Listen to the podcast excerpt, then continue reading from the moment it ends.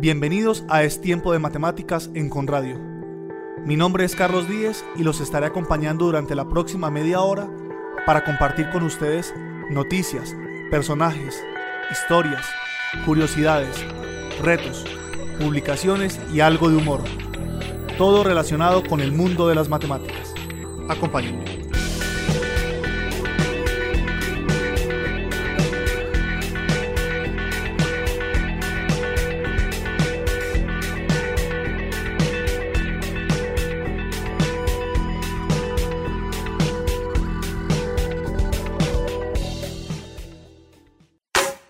En Es tiempo de matemáticas, actualidad matemática.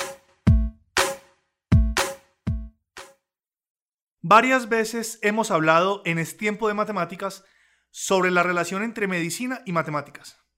Hoy les quiero contar sobre un importante avance en la lucha contra el cáncer. Han desarrollado un método que permite predecir si un cáncer de mama o pulmón producirá metástasis a otras partes del cuerpo, con lo cual pueden determinar si es necesaria la quimioterapia o no. Recordemos que metástasis es la propagación de un foco canceroso específico a un órgano distinto de aquel en que se inició. Para realizar la predicción, utilizan biochips con los cuales analizan la información genética de los tumores de mama y pulmón, y lo que les permite diferenciar, gracias a herramientas matemáticas y estadísticas, si los tumores desarrollarán metástasis o no. ¿Y cuál es la utilidad de esto? La predicción del comportamiento de un tumor es un importante avance en el tratamiento del cáncer, porque permite determinar si un paciente debe ser sometido a quimioterapia o no. Actualmente se administra la quimioterapia de forma preventiva, es decir, por si las moscas, con los daños que esto conlleva para el organismo. Pero gracias a este método desarrollado por los profesionales del Centro de Investigaciones Energéticas, Medioambientales y Tecnológicas, solo se administraría a los pacientes que realmente la requieran, es decir, solo si se predice que hará metástasis, se ataca con quimioterapia. Claro, la aplicación de este método no comenzará de inmediato, puesto que requiere la validación científica correspondiente para su implantación en hospitales, proceso que puede durar uno o dos años según los investigadores. Así que hay que tomarlo con calma, pero sin duda es una muy buena noticia para la medicina con el apoyo de las matemáticas. En Es tiempo de matemáticas, humor matemático. Una vez estaban tres náufragos en un pequeño bote de madera en medio del mar, un físico, un químico y un matemático. Llevaban ya tiempo en esta situación y tenían mucha hambre, y lo que más los atormentaba es que tenían una lata de sardinas pero no la podían abrir. De modo que cada uno propuso una solución. Empezó el químico, quien propuso mojar la lata con agua de mar y esperar a que la corrosión hiciera su trabajo. Los otros dos le reprocharon inmediatamente porque eso podría tardar mucho tiempo y ya estarían muertos del hambre. Entonces el físico propuso lanzar muy verticalmente la lata para que se abriera en la caída a golpear con el bote pero la idea fue desechada por los otros porque lograr que cayera otra vez en el bote era muy complicado, y además, si caía muy fuerte, rompería el bote. Después de esas dos soluciones fallidas, el matemático tuvo su oportunidad de proponer una solución matemática, y entonces empezó diciendo, supongamos que se tiene un abrelatas. Este es otro chiste de la colección personal, pero no privada, del profesor Nelson Vargas, a quien le agradecemos mucho. En Es tiempo de matemáticas, de matemáticos. En esta sección vamos a hablar hoy de una de las constantes más importantes para las matemáticas, el mágico número i. Recuerden que esta sección es un poquitico más profunda, pero pónganle mucha atención y verán que es muy buena. Y ese número tan extraño y misterioso, del que nunca nos hablan cuando éramos pequeños. La raíz de menos uno, ese es i. En este programa vamos a descubrir que lejos de ser un número escondido en el misterio y la imaginación, es realmente una fuente de magia inagotable. ¿Y por qué digo que es mágico? Vamos a ir desentrañando truco por truco toda la magia que nos da agregar un solo número al sistema de números que ya estamos acostumbrados. El número i latina viene de la idea de sacarle la raíz cuadrada a un número negativo, algo que, que como nos dice nuestro sentido común es imposible hacer. Es completamente fácil sacarle la raíz cuadrada a un número positivo. De hecho, los números positivos tienen dos raíces cuadradas, por ejemplo, el 4 tiene dos raíces. Por un lado, el 2, porque 2 por 2 es 4. Pero por otro lado, el menos 2 también es raíz cuadrada de 4. ¿Por qué menos 2? Por menos 2 también es 4. Pero si queremos sacar raíz cuadrada de menos 4, vemos que no hay un solo número, ni uno, que multiplicado por sí mismo nos dé 4. Pero en realidad sí lo hay. Y también son dos números, no solamente uno. Se trata del 2i y del menos 2i. Pero veamos cómo es esto. Como a menos 4 no se le puede sacar raíz cuadrada dentro del sistema de los números reales, los que trabajamos todo el tiempo, entonces el truco consiste en sacar la raíz cuadrada a 4 y multiplicar esa raíz por raíz de menos 1. Y es justamente a este número, raíz de menos 1, al que llamamos i o unidad imaginaria. Así lo llamaron para oponerlo a los números reales, que se suponía que sí eran reales, el otro era producto de la imaginación. Es decir, el número 2i se llama un número imaginario o imaginario puro, porque también hay números imaginarios mezcladitos con reales, y esos se llaman complejos. De ahí el chiste ese que pregunta por lo que es un niño complejo, y la respuesta es que un niño complejo es el que tiene una mamá real y un papá imaginario. Y resulta que en los números imaginarios funcionan también todas las operaciones que sabemos con los números reales. Suma, resta, multiplicación, división, potenciación y hasta radicación. Y para que dejemos por acá, la unidad imaginaria es protagonista de la ecuación más bonita del mundo, de la que ya hemos hablado en este tiempo de matemáticas. Se trata de la ecuación que dice que E, el número de Euler, a la I por pi, todo más 1, es igual a 0. Esa ecuación reúne las cinco constantes más importantes de las matemáticas.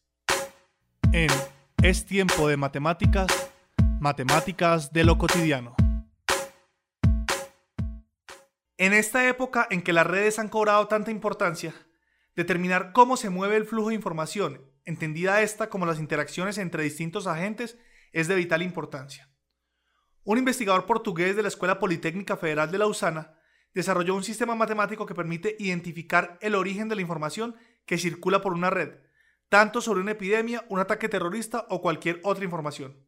El científico Petro Pinto quien trabaja para el Laboratorio de Comunicaciones Audiovisuales de la Escuela Politécnica Federal de Lausana, creó un sistema que podría ser un valioso aliado para quienes deseen rastrear información, ya sea realizar investigaciones penales o buscar el origen de la información en la web, entre otros. Por ejemplo, el sistema es capaz de encontrar el autor de un rumor que circula entre unos 500 miembros de una misma red, observando solamente los mensajes de 15 a 20 contactos. El investigador dice que el algoritmo es capaz de repetir a la inversa el camino tomado por la información y llegar así hasta la fuente. El investigador también probó su sistema para rastrear el origen de una enfermedad infecciosa en Sudáfrica al modelar la red de circulación de ríos o transporte humano, pudiendo encontrar el lugar donde fueron reportados los primeros casos. También puso a prueba su sistema con las llamadas telefónicas relacionadas con la preparación de los atentados del 11 de septiembre de 2001, al reconstruir la red de estos terroristas únicamente sobre la base de informaciones aparecidas en la prensa. El sistema identificó tres posibles sospechosos, uno de los cuales era el líder indiscutible de esos ataques de acuerdo con la investigación oficial. En Es tiempo de matemáticas, historias. Hoy voy a hablarles de los irracionales asesinos. Los pitagóricos fueron, como su nombre lo dice, un grupo de pensadores griegos que seguían las directrices de Pitágoras. Ellos se caracterizaron por creer que los números naturales podían describir todo lo que era bueno y justo y todas las proporciones del universo. Sin embargo, no tenían razón en esto. Y es que fue el mismo teorema que lleva el nombre del matemático y filósofo griego, el teorema de Pitágoras, el punto de partida para la debacle. El teorema dice que la suma de los cuadrados de los catetos de un triángulo rectángulo es igual al cuadrado de la hipotenusa. Pero ese teorema tiene un problema desde el punto de vista de los números naturales. No siempre se cumple para las ternas de ellas. Recordemos que números naturales son aquellos que no tienen decimales, son los números enteritos con los que contamos.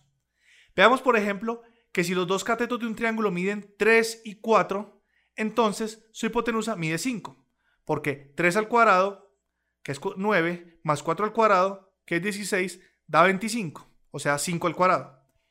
Pero si los catetos miden, por ejemplo, 5 y 6, la hipotenusa mide 5 al cuadrado más 6 al cuadrado, o sea, 25 más 36 igual a 61, y la raíz de 61, que sería lo que mediría la hipotenusa, no es una raíz exacta.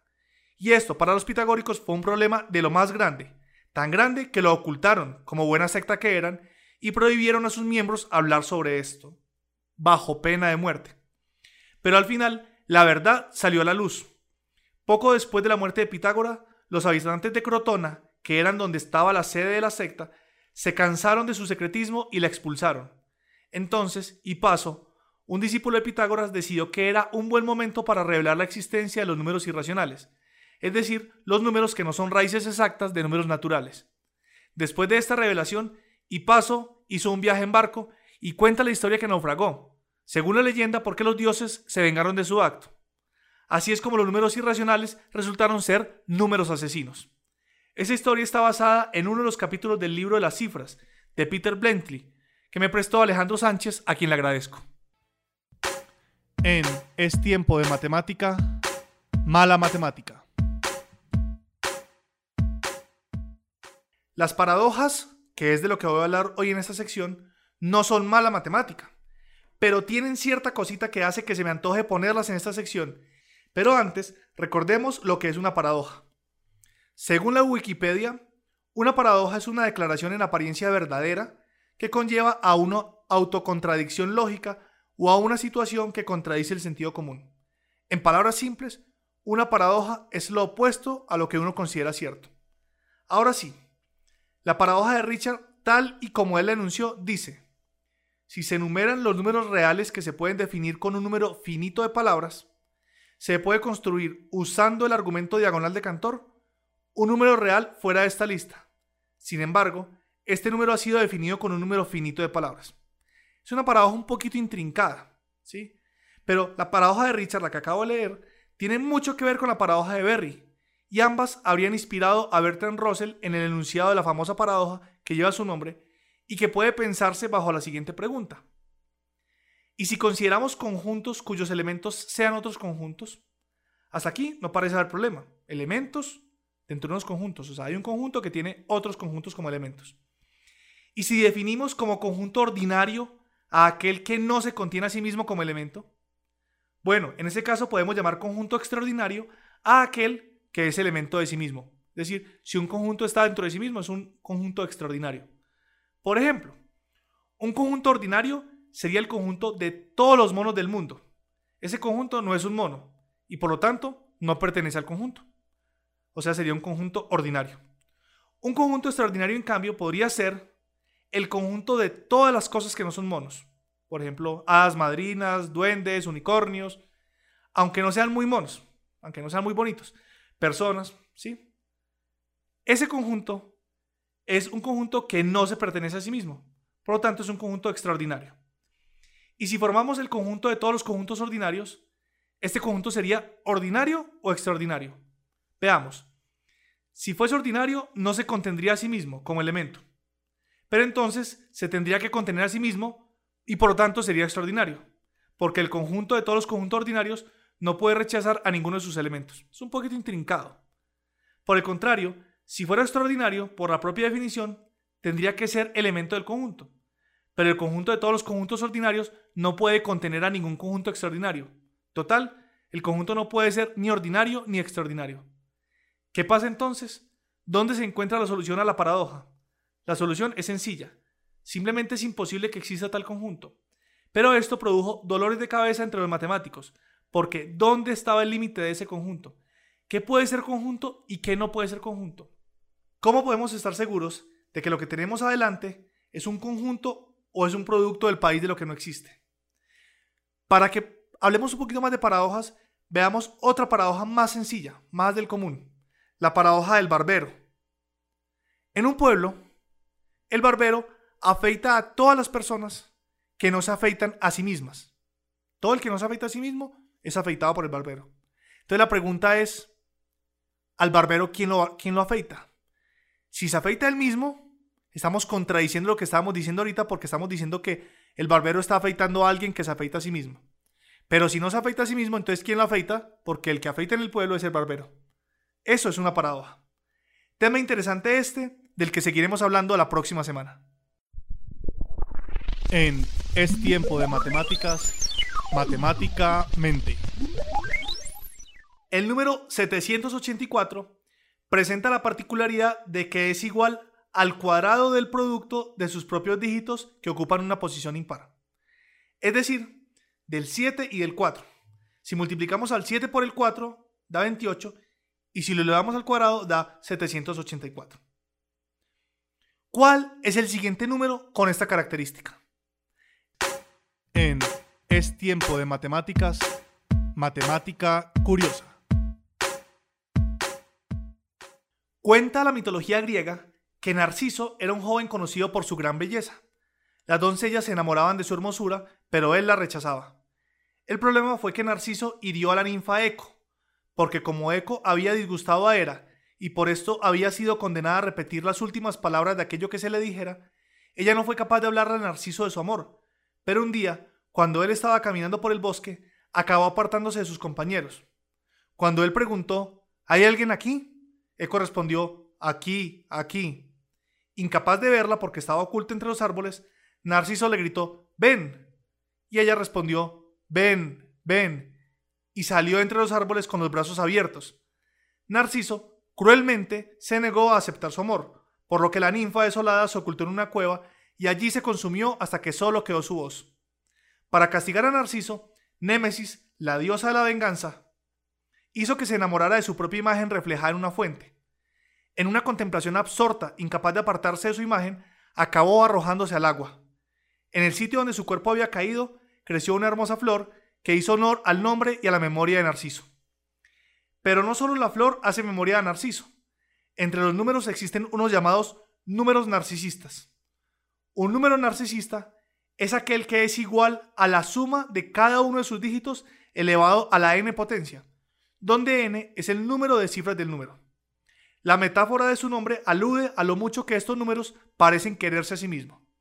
Por ejemplo, el 153 es un número narcisista, puesto que 1 a la 3 5 a la 3 y 3 a la 3 sumados dan 1 más 125 más 27 que es 153. Los elevamos a la 3 porque 153 tiene 3 números. Los números narcisistas son 1, 2, 3, 4, 5, 6, 7, 8, 9, 153, 370, 371, 407, 1634 y así. El número narcisista más grande que se conoce se obtiene elevando cada uno de sus dígitos a la potencia 39, lo que quiere decir que tiene 39 dígitos. Pensándolo bien, estos números se parecen mucho a algunas personas. En Es tiempo de matemáticas, la reseña. Aprovechando la gentileza de Alejandro Sánchez al prestarme el libro titulado El libro de las cifras de Peter Bentley, voy a reseñarlo en este programa. Este libro, en una muy bonita edición de lujo, tiene bastantes detalles que hacen que sea uno de esos libros que vale la pena tener en nuestra biblioteca personal. Empecemos por la numeración de los capítulos, que no tiene la secuencia tradicional, sino que van en el siguiente orden. Algunos ejemplos. Capítulo menos uno, porque va antes del inicio. Capítulo 0. Mucho ruido y pocas nueces se llama. Capítulo 0,000000001, que tiene por título Lo pequeño es bello. Capítulo 1, que tiene por título Todo es uno. Capítulo 2, raíz de 2. ¿Sí? No es el capítulo 2, es el capítulo raíz de 2, que tiene por título Los irracionales asesinos, del que hablamos hoy. Capítulo 3, el eterno triángulo, capítulo Pi y así sucesivamente. Un libro que tiene como propósito abrir las puertas al mundo de los números de una manera profunda, elegante y hasta inesperada. Hasta aquí el programa de hoy. Mi nombre es Carlos Díez y los espero en una nueva emisión de Es Tiempo de Matemáticas, aquí en Conradio, la emisora de la Conrad Lorenz. Y terminamos como siempre citando. Esto, por tanto, es matemáticas. Te recuerda la forma invisible del alma. Da luz a sus propios descubrimientos. Despierta la mente y purifica el intelecto. Ilumina nuestras ideas intrínsecas. Elimina el olvido y la ignorancia que nace con nosotros. Proclo.